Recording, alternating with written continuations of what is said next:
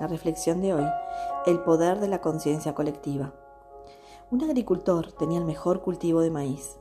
Cada año llevaba su maíz a la feria del Estado donde le galardonaban. Un año un periodista lo entrevistó y se enteró de algo interesante acerca de cómo cultivaba su maíz. El reportero descubrió que el agricultor compartía su semilla de maíz con sus vecinos. ¿Cómo puede darse el lujo de compartir sus mejores semillas de maíz con sus vecinos cuando están entrando en competencia con la suya cada año? ¿Por qué lo hace, señor? preguntó el reportero. El granjero respondió, porque el viento recoge el polen del maíz maduro y lo mezcla de campo en campo. Si mis vecinos cultivan maíz inferior, la polinización cruzada degradará de manera constante la calidad de mi maíz. Si quiero cultivar buen maíz, debo ayudar a mis vecinos a cultivar maíz bueno también.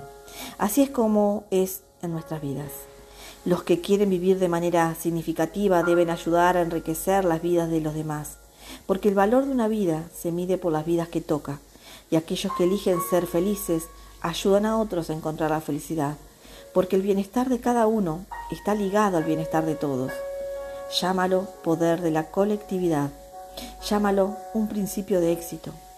Di que es una ley de la vida el hecho es que ninguno de nosotros realmente gana hasta que todos ganamos. Compártelo para que se esparza el polen. Autor desconocido. Espero les haya gustado.